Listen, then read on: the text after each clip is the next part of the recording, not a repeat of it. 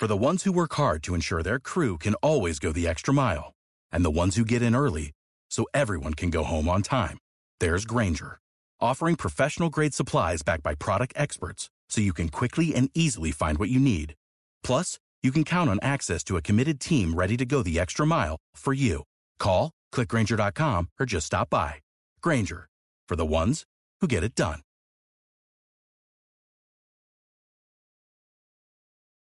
Bienvenidos al podcast Ethen Inside.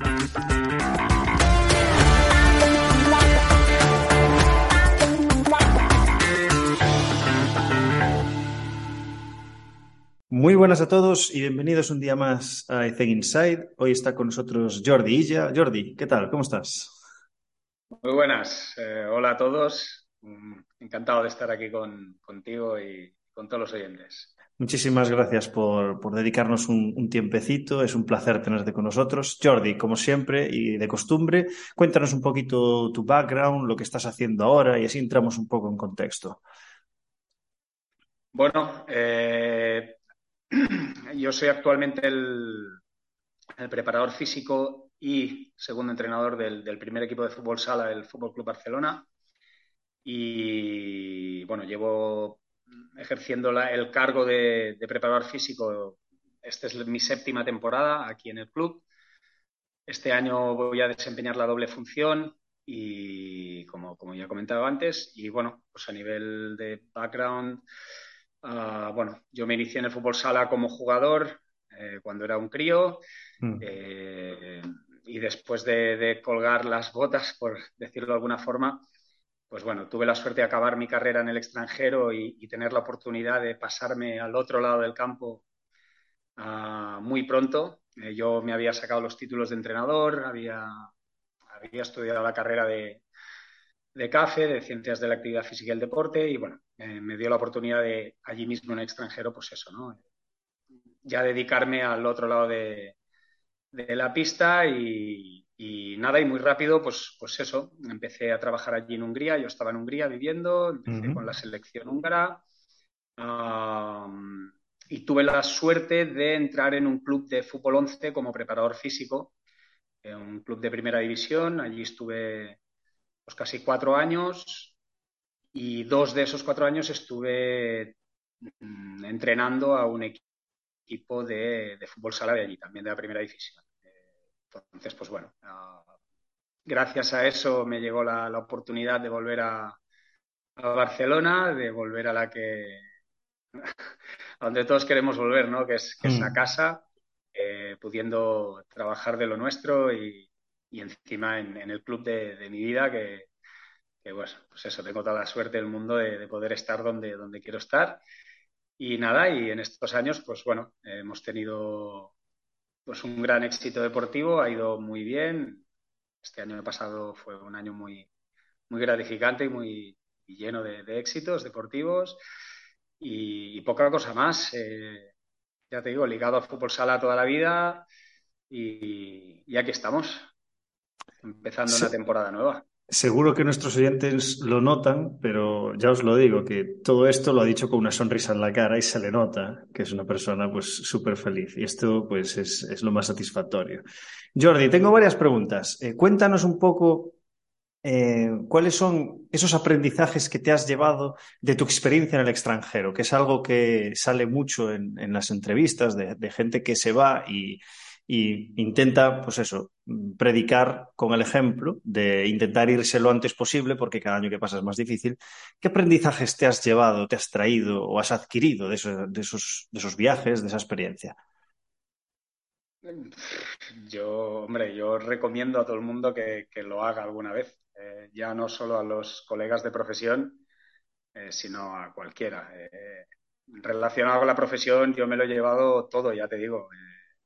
Yo empecé, yo marché fuera cuando, cuando estaba jugando todavía Mm. y he tenido la suerte de, de poder ir a diferentes países en los que he aprendido pues, muchísimas cosas.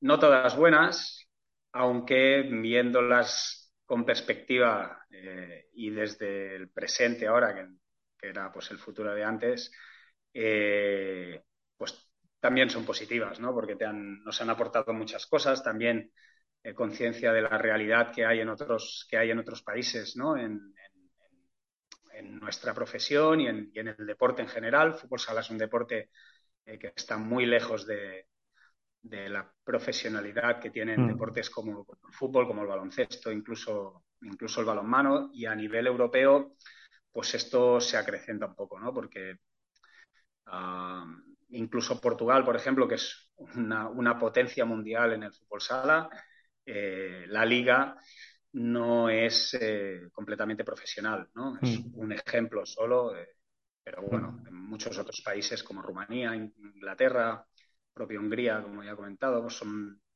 países que lo están haciendo bien, pero muy lejos de, lo que aquí tenemos, ¿no? Aquí en España tenemos una estructura pues muy, muy avanzada y muy profesional en, a pesar de no ser un deporte profesional.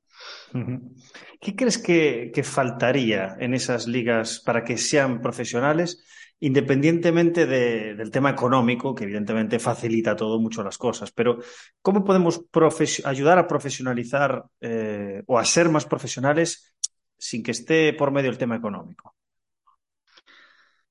Bueno, faltan muchas cosas, faltan muchas cosas. Eh, yo creo que hay te diría que hay tres o cuatro pilares básicos para, que un deporte como el fútbol sala pueda crecer en, cualquier país. Eh, el primero de todos sería la formación, la formación de, técnicos y de, entrenadores y las competiciones de base. Eh, uno de los grandes hándicaps que hay en estos países es que, eh, o en algunos países donde yo he estado y conozco la, realidad de allí, pues es esa, ¿no? Que no tienen, eh, los técnicos y entrenadores de base no tienen formación alguna mm. y eh, no existen competiciones de, fútbol sala. Hay muchos países del este que utilizan el fútbol sala como, como un trampolín para el fútbol 11 o como una etapa de formación de los jugadores para, para, jugar a fútbol 11 y, trabajan en el fútbol sala, pues eso, en, épocas donde, pues donde el tiempo no acompaña y para los chavales es más complicado jugar, entonces pues se pasan dentro y ahí realizan pues el minifútbol que le llaman ellos. Bueno, yo creo que la formación de técnicos es, fundamental, eh, el, trabajo de base pues igual y luego que la federación acompañe, ¿no? O sea, mm. que haya esas que, haya esa imagen o ese futuro accesible, ¿no? Que, la gente o que los jugadores aquí en España, pues los jugadores de base tienen a sus ídolos en el fútbol 11, como todos los tenemos y todos los hemos mm. tenido, pero también tienen a sus ídolos dentro de, su deporte, ¿no? de su disciplina deportiva, y eso es importante. Es importante para que los jugadores realmente quieran ser jugadores de fútbol sala. Y aquí en España eso pues, sucede, hay muchos otros países en los que también, por supuesto, pero en la gran mayoría de, países europeos eso está lejos todavía, está, está por conseguir. Estoy de acuerdo. Yo, hablando desde el punto de vista del baloncesto femenino, que no es un deporte minoritario, porque hay muchísimas fichas federativas y es el, deporte femenino que más se practica en el mundo, eh, lo noto. O sea, se ve que hay una falta de estructura muy grande, pero también falta de formación desde el punto de vista directivo también, porque claro, como tú estás acostumbrado a ver cierta estructura y cierta cultura, es muy difícil derribar barreras para intentar, oye, vamos a intentar implementar esto, vamos a intentar implementar lo otro. Y no, no, sé, si no sé si pasa en el fútbol sala, que es que todo el dinero que hay, todo el presupuesto que hay, se invierte en la pista, en los jugadores. Y el resto, eh, evidentemente, es menos importante porque el, jugador es, el más importante de todos, pero ¿no crees que se hace un poco caso omiso y, cuesta muchísimo cambiar esta dinámica? Es, la experiencia que tengo en, baloncesto femenino. No me quiero imaginar pues, un hockey, un badminton, con todos los respetos, ¿eh? pero son minoritarios. Sí, sí, seguramente, seguramente. al final siempre pasa lo mismo. Eh.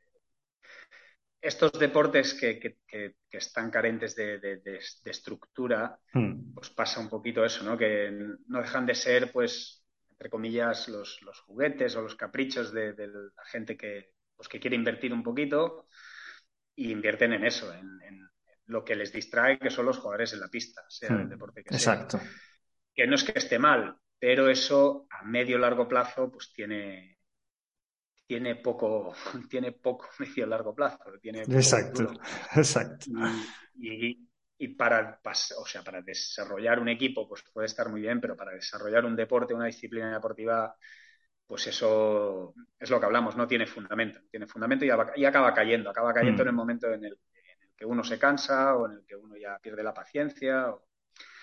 Y eso es un hándicap que probablemente tiene el deporte femenino en general, a pesar de que ahora parece que, que se está consiguiendo lo que se, lo que se tiene que conseguir, que es, que es esa igualdad de, oportunidades y de, y de, eso, ¿no? De generar referentes y referencias para, para que los chavales y, y, las chicas pues tengan esa, esa voluntad de, de, crecer jugando a un deporte, eh, idolatrando a, hmm. a, esos adultos en los que se van a convertir, ¿no? Me interesa mucho eh, eh, que me respondas a esta pregunta, Jordi, porque desde tu perfil de pues, jugador, entrenador y preparador físico, eh, ya sabemos que son roles que son muy diferentes. O sea, tienes que predominar más una cosa o la otra. Y como has estado en, todos esos eh, espectros, me gustaría saber qué consideras. Esta pregunta es muy difícil, pero me gustaría que me contestases. ¿Qué consideras que es lo más importante para ganar partidos? Mójate, va. A ver, ¿desde qué perspectiva? Desde, por, eso me interesa tu opinión, porque estás, estás en los tres. No, a ver, mira, yo, yo cuando, cuando era jugador, yo creía que lo más importante para ganar el partido es que el mister me pusiera dentro del campo. Entonces, o sea, pero eso, pero eso no es así, eso no es así. No, es, fuera bromas no, yo creo que yo creo que hay muchos factores eh, que te llevan o que, o que te pueden conducir al rendimiento. En este caso sería ganar. Eh, desde el lado en el que estamos ahora, eh, que es el, lado opuesto, ya sea preparador físico o, entrenador, da igual, porque al final nosotros lo que somos somos preparadores de jugadores. Ah, unos pues tienen un poco más de, o tenemos un poquito más de incidencia en la parte condicional, eh, otros en la parte pues, técnico-táctica, pero al fin y al cabo lo que queremos es que los jugadores, es capacitar a los jugadores para que puedan ofrecer eh, su máximo rendimiento, ¿no? Entonces lo que intentamos es coordinarnos entre todos los que componemos eh, pues, un staff técnico para eso, ¿no? Para que el jugador pueda ofrecer su mejor versión y con la, con la mejor versión de cada uno, eh, pues probablemente el equipo ofrezca la mejor versión posible y eso te acerque al, a, la mayor posibilidad de, ganar un partido. Yo creo que, lo más importante para ganar partidos es eh, tener una muy buena lectura de tu equipo, de cada uno de los individuos que, forman tu, hmm. tu, equipo y saber eh, sacarle, saber utilizar a cada, a cada uno de ellos en el momento adecuado. En un deporte como el nuestro, un deporte como el nuestro en el que, pues, por ejemplo, hay rotaciones ilimitadas, entonces eso hace que la gestión del entrenador en este sentido sea vital. Mm. Eh, y, podemos hablar de, condicionantes técnico-tácticos que pueden hacer que entre o, salga un jugador u otro, pero también condicionales, eh, para darle pues, una, un mayor ritmo de partido, un mayor control y menos ritmo. quiero decir que al final ese conocimiento de lo que te puede ofrecer cada uno de tus jugadores es lo que te puede, te puede aportar ese extra para afrontar un partido y todos los mini partidos que hay dentro de, un mm. partido.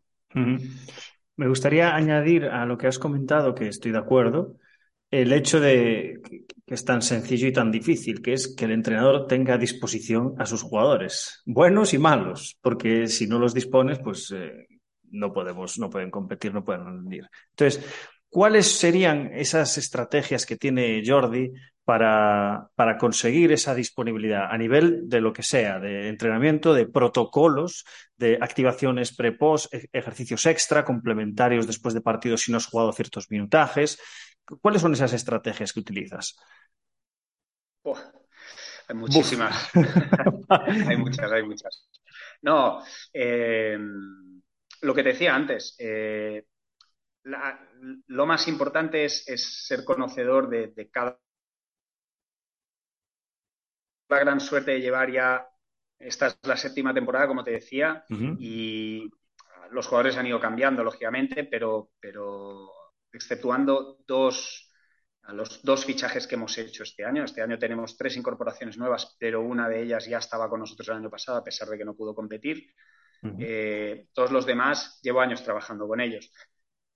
Yo creo que esa, yo creo una de las, de las principales virtudes que, que, tengo, que puedo tener yo y que yo creo que la mayoría de, colegas de profesión tenemos por cómo hemos, eh, por el carácter que tienen por el carácter que tenemos en esta profesión, ¿no? Mm. muchos somos, pues eso, muy abiertos, muy lanzados, somos buenos observadores y yo creo que es, esa facilidad para, empatizar con el jugador mm. y saber lo que necesita y, en qué momento lo necesita, yo creo que esa es la clave. Nosotros, o yo en este caso, pues intento preparar a los jugadores teniendo en cuenta pues todo lo que has comentado, ¿no? El, si es un jugador que cuenta para el entrenador, no cuenta para el entrenador, si es un jugador con, más o menos peso eh, dentro del vestuario, si es un jugador pues que está en el final de su carrera deportiva o está arrancando, si es un jugador nuevo, si es un jugador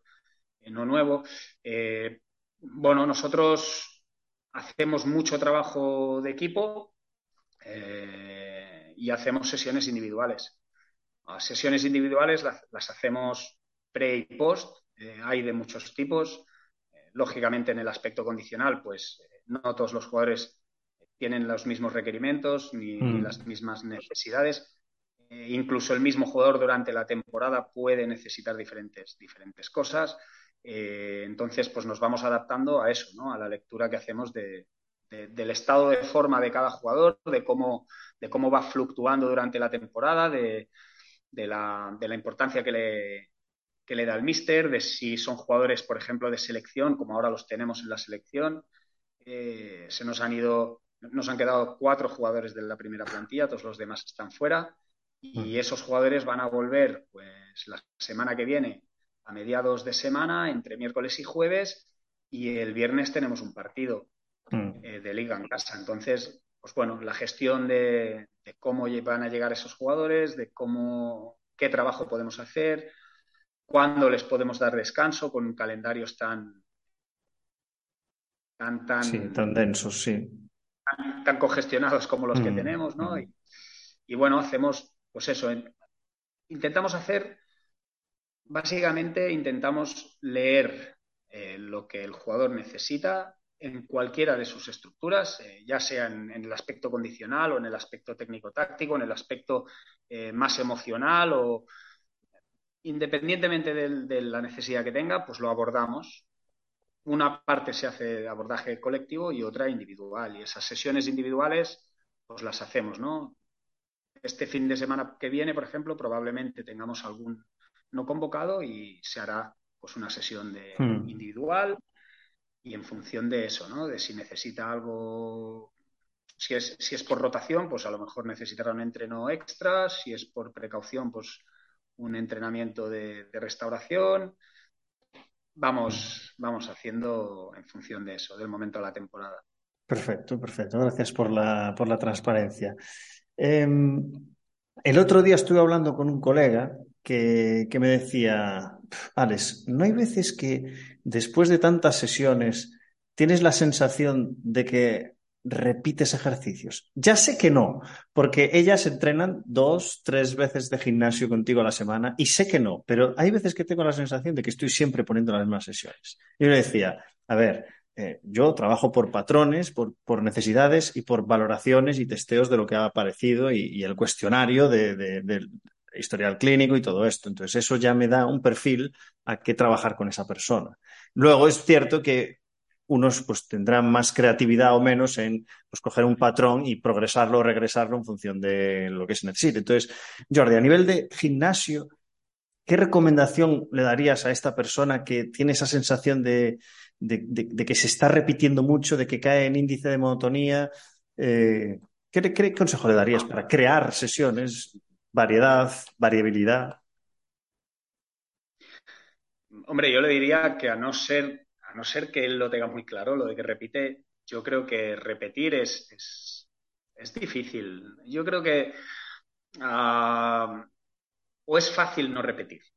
Quiero decir, hmm. eh, yo creo que hay, hay, una serie de ejercicios, eh, nosotros en nuestro caso, por ejemplo, hay una serie de trabajos coadyuvantes que realizamos de forma eh, muy periódica, hmm. de forma muy intermitente, no los, no los hacemos regularmente y eso es una parte, pero hay otros que sí, que los repetimos de forma, de forma habitual porque nos ofrecen un rendimiento, nos ofrecen unas prestaciones muy buenas, o al menos así lo, creemos, y los jugadores confían en ellos. Hmm. Entonces hay veces que, esa repetición de, ejercicios es productiva, al jugador le dan, le dan confianza, el jugador se siente seguro, el jugador eh, evoluciona él mismo.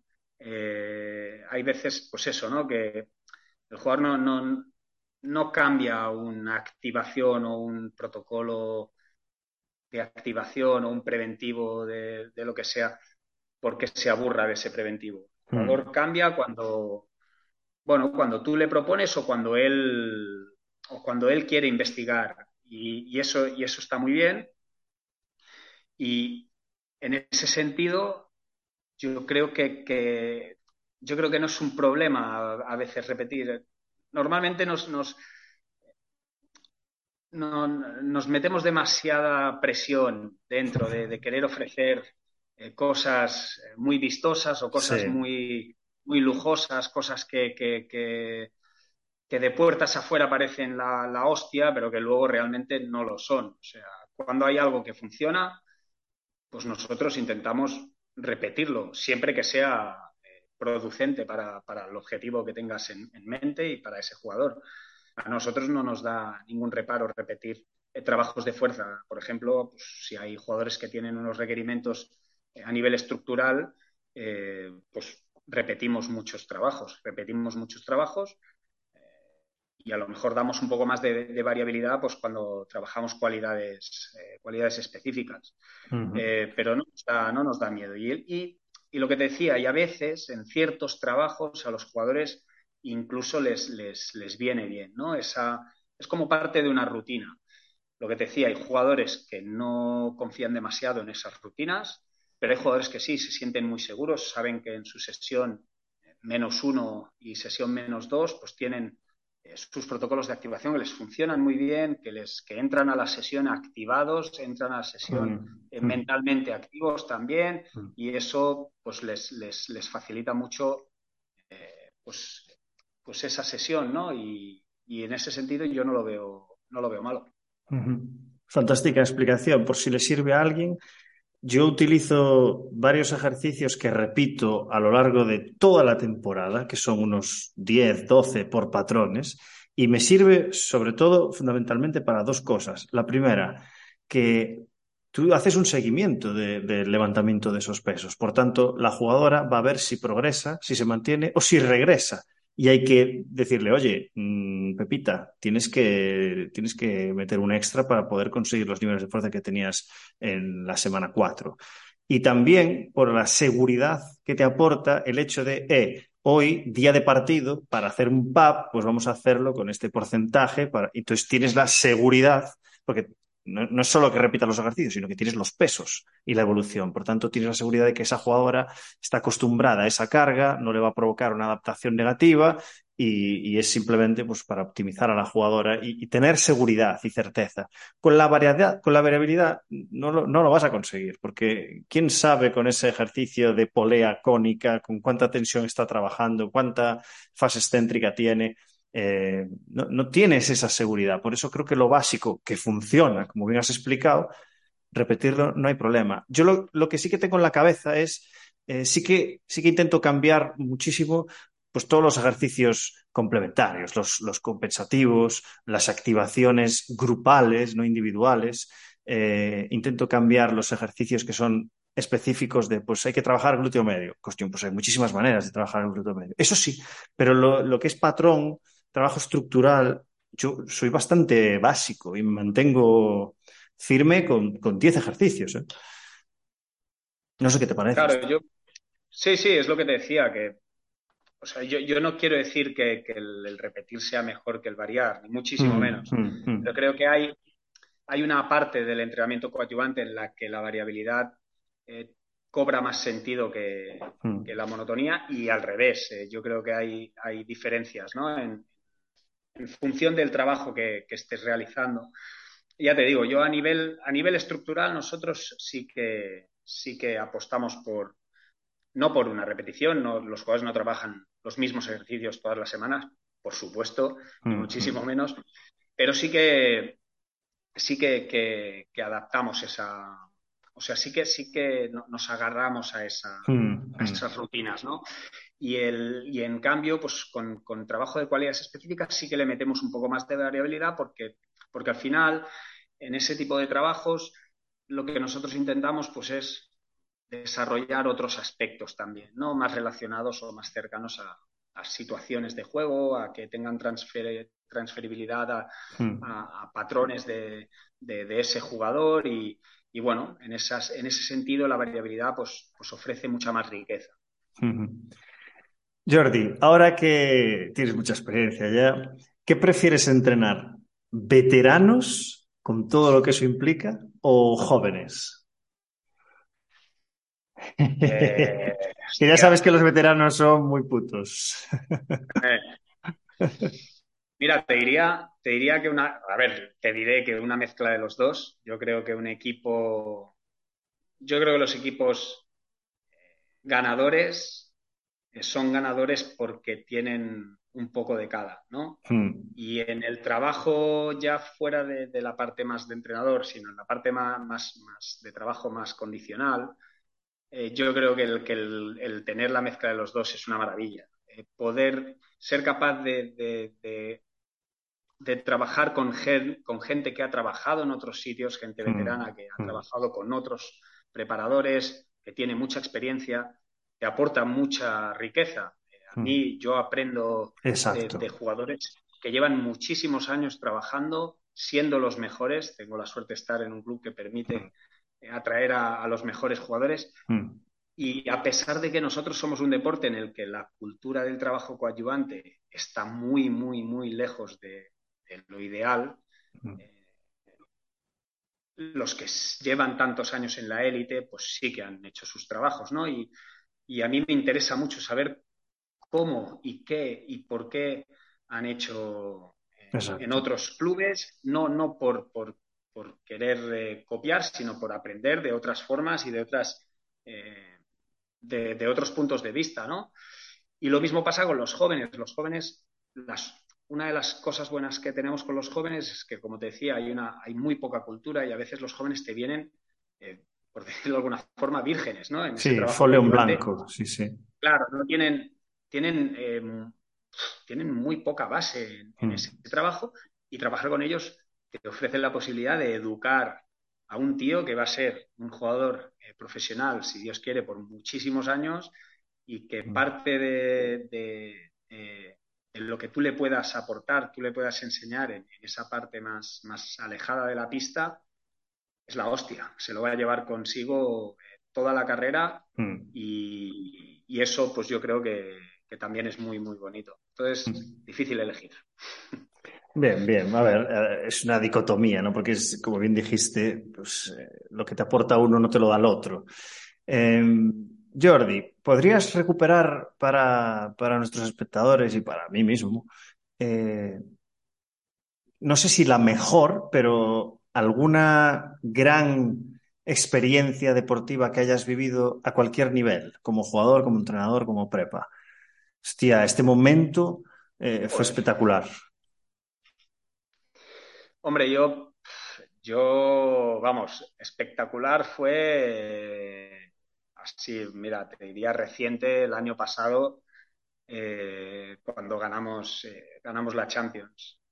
Um, el año pasado tuvimos una temporada muy, buena. Eh, fuimos muy bien en, la Copa de España, hmm. eh, estábamos en liga regular perfectos también y, cuando llegó la Champions, ah, pues nosotros teníamos la espina clavada de la temporada anterior. La temporada anterior fue una temporada atípica porque ganamos una la Champions de hace dos años, eh, que fue pospuesta por el COVID y la ganamos antes de empezar la temporada. Se jugó en al inicio de la temporada, antes de empezar la liga. Bueno, de hecho, habíamos jugado un, partido de liga y luego jugamos la, Final Four y ganamos esa Final Four, que era correspondiente a la temporada anterior, mm. pero se ganó sin público, se ganó al inicio de la temporada. Fue la hostia, fue la hostia, fue la hostia, pero no fue lo mismo. Ya, eh, el calor del público, tío, es súper importante. Claro, ese mismo año, ese mismo año acabamos en la Final Four otra vez, bueno, la, la final a 8, llegamos a la final, íbamos ganando 2-0 en la primera parte y Sporting nos, nos remontó en la, en, la, segunda parte. Nos dolió muchísimo, perdimos esa final, que hubiéramos ganado dos Champions en, en una misma temporada, hubiera sido increíble. Histórico. Pero no pudo ser. Claro, y entonces nos quedó una espina clavada durísima, mm. luego ganamos la liga y estuvo muy bien, pero tuvimos esa espina clavada. Y este año pasado, que fue el siguiente, mm. eh, pues tuvimos la suerte de volver a esa Final Four y empezamos muy mal. Tuvimos un, 0-3 contra Benfica en la primera parte eh, y, la forma de remontar y ganar esa Champions en un partido y medio, porque remontamos esa semifinal y, y ganamos, fue apoteósico. El cómo lo hicimos y cómo ganamos esa final a Sporting, que había sido nuestro, nuestro verdugo el año anterior, yo creo que es uno de los mejores momentos deportivos de. Qué maravilla. te quería hacer otra pregunta relacionada con esto, eh, así que te voy a hacer dos y tú eliges cuál quieres responder. Vale. Dale, dale. Esto se entrena, Jordi. La primera es, esto se entrena, este, porque es un gen español. Es decir, el español el jugador o atleta deportivo español tiene este gen, se ve. Se ve cuando las cosas van mal, que aprieta los dientes e intenta sacar las cosas, que luego te puede salir mal o no. Pero hay otras selecciones, porque ahora están jugando el Eurobásquet y, no tienen eso que tenemos nosotros, esa chispa de, competitiva. Entonces, esto se entrena. Si es así, ¿cómo? Nos quedan siete minutos. ¿eh? La segunda es si hay algún, er-, esto lo hago siempre, por eso te digo, no está contextualizada con lo que acabas de comentar, que si podrías compartir algún error y qué lección aprendiste. Así que responde la que tú quieras, nos quedan siete minutos. Empiezo por la primera y si a tiempo doy a la segunda. El tema de la competitividad, estoy de acuerdo contigo, creo que los jugadores españoles eh, son muy competitivos. Em, hmm. Creo que es una de las, una de las mayores virtudes que, que tiene ese gen ese hmm. gen español, que es la competitividad. Y sí, sí, claro que se entrena. Al final, ah, la forma en la que tú diriges una sesión de entrenamiento puede ser, puede tener mil formas. Y cuando tú en una sesión de entrenamiento generas competitividad, eh, cuando tú hmm. dentro del equipo generas competitividad, cuando tú en una dinámica de temporada generas competitividad, al final eso pues se ve reflejado en, la pista, ¿no? Yo creo que en ese sentido, lo que hablábamos al inicio de la charla, la formación de técnicos y entrenadores y el trabajo de base. Cuando tú en base ya estás compitiendo y sabiendo competir, eh, con técnicos que, dirigen esa competitividad hacia, hacia la, buena parte de la competitividad, pues hace que cuando un jugador llega a la élite, es adulto y llega a la élite, pues tiene, tiene esa mm. facilidad para, competir. En, términos generales, yo creo que eso nos define ¿no? como, como una cualidad muy buena que tiene el deportista español, cual fuera la, disciplina deportiva. Y en lo otro, en el tema de los errores, es que no, acabaría. O uno nos llega, uno nos llega. Buah, es que no te sabría especificar ahora, no sé. Hemos, eh, errores se cometen siempre. Hmm. Errores se cometen siempre. Muchos errores a veces de, pues eso, de toma de decisiones que no. Que, se, que te das cuenta que a lo mejor podrías haber tomado otra decisión en cuanto a. Pues en cuanto a, a lo mejor a, eso, ¿no? A gestión de, de momentos. Lo que hablábamos antes, un, ejemplo es el tema de, la gestión de los jugadores que no cuentan para el entrenador y cómo eh, tú mm. eh, tienes influencia sobre ellos, ¿no? Mm. Y, lo que hablábamos, esa lectura de, cómo está el jugador, qué necesidades a lo mejor tiene condicionales, pero que se alejan mucho de, de las necesidades emocionales que tú le puedes proporcionar. Entonces hay veces que cometemos errores en priorizar lo que es de nuestra parcela mm.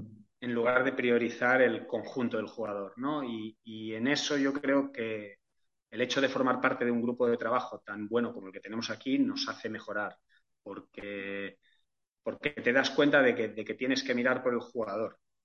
Yo soy preparador físico y normalmente, pues eso, ¿no? Pensamos en nuestra faceta y que nuestra faceta esté cumplida, pero a lo mejor interesa más escuchar las otras partes y, ceder tú, ¿no? Porque, porque eso va en beneficio del jugador y, por lo tanto, en beneficio del equipo. Y en ese sentido, yo creo que sí, he cometido errores de ese calibre, y, pero intentamos aprender de ellos y,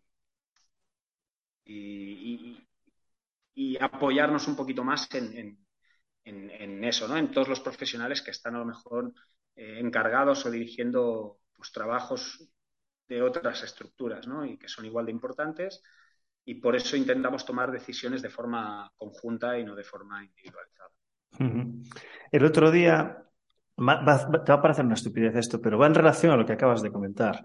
Eh, escuché un vídeo de Mr. Beast, que es, eh, no sé si es el canal de YouTube con más eh, seguidores ahora mismo, porque tiene dos, uno en español y otro en inglés, que bueno, si alguien conoce a Mr. Beast, pues ya sabe quién es. Y decía, mira, yo sabía que iba a llegar, porque lo aposté todo, aposté todo, pero sabía que solo podría llegar hasta cierto nivel, pero si iba acompañado, sabía que en un año, si yo trabajo solo, consigo X, pero si en un año trabajamos cuatro, es por cuatro o por, o por ocho, porque los errores que están cometiendo mis otros tres compañeros, yo estoy asumiendo ese aprendizaje y los cometeré, pero con un background, o no los cometeré porque ya los cometieron ellos. Entonces, es un ejemplo perfecto de lo que acabas de comentar, de que es mucho más fácil eh, escuchar a compañeros, escuchar a veteranos, escuchar a entrenadores que, aunque no compartas su filosofía, tiene muchísima más experiencia que tú y, puedes sacar muchísimas conclusiones y creo que es mucho mejor caminar acompañado que caminar solo. Esto es así. Totalmente de acuerdo. Yo creo que es, vamos, es parte del éxito a, a medio largo plazo. Mm, mm. Y, eso, ya está. Mm. Estoy totalmente de acuerdo. Pues eh, Jordi, hasta aquí la entrevista, gracias a Zoom que nos pone los tiempos ya para que nos, nos vayamos por las parras. Y, ha, sido, ha sido un placer tenerte con nosotros. Sé que estás muy ocupado y agradezco muchísimo el tiempo que nos has concedido.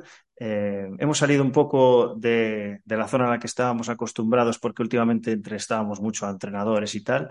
Y, bueno, ha sido un soplo de aire fresco, así que espero que hayas estado cómodo.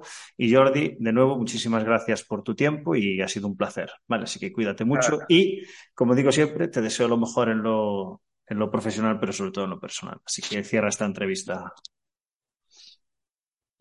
Pues nada, muchísimas gracias. Gracias a ti, Alex, y por el trabajo que haces, que es una maravilla. Estar ahí, eh, pues acercándonos a, la gente que tiene interés por esto y, nada, mandar un saludo a todo el mundo y encantado de, de, hablar contigo. Muy bien. Pues cuídate mucho, Jordi, y un abrazo desde aquí. Un saludo. Chao, chao.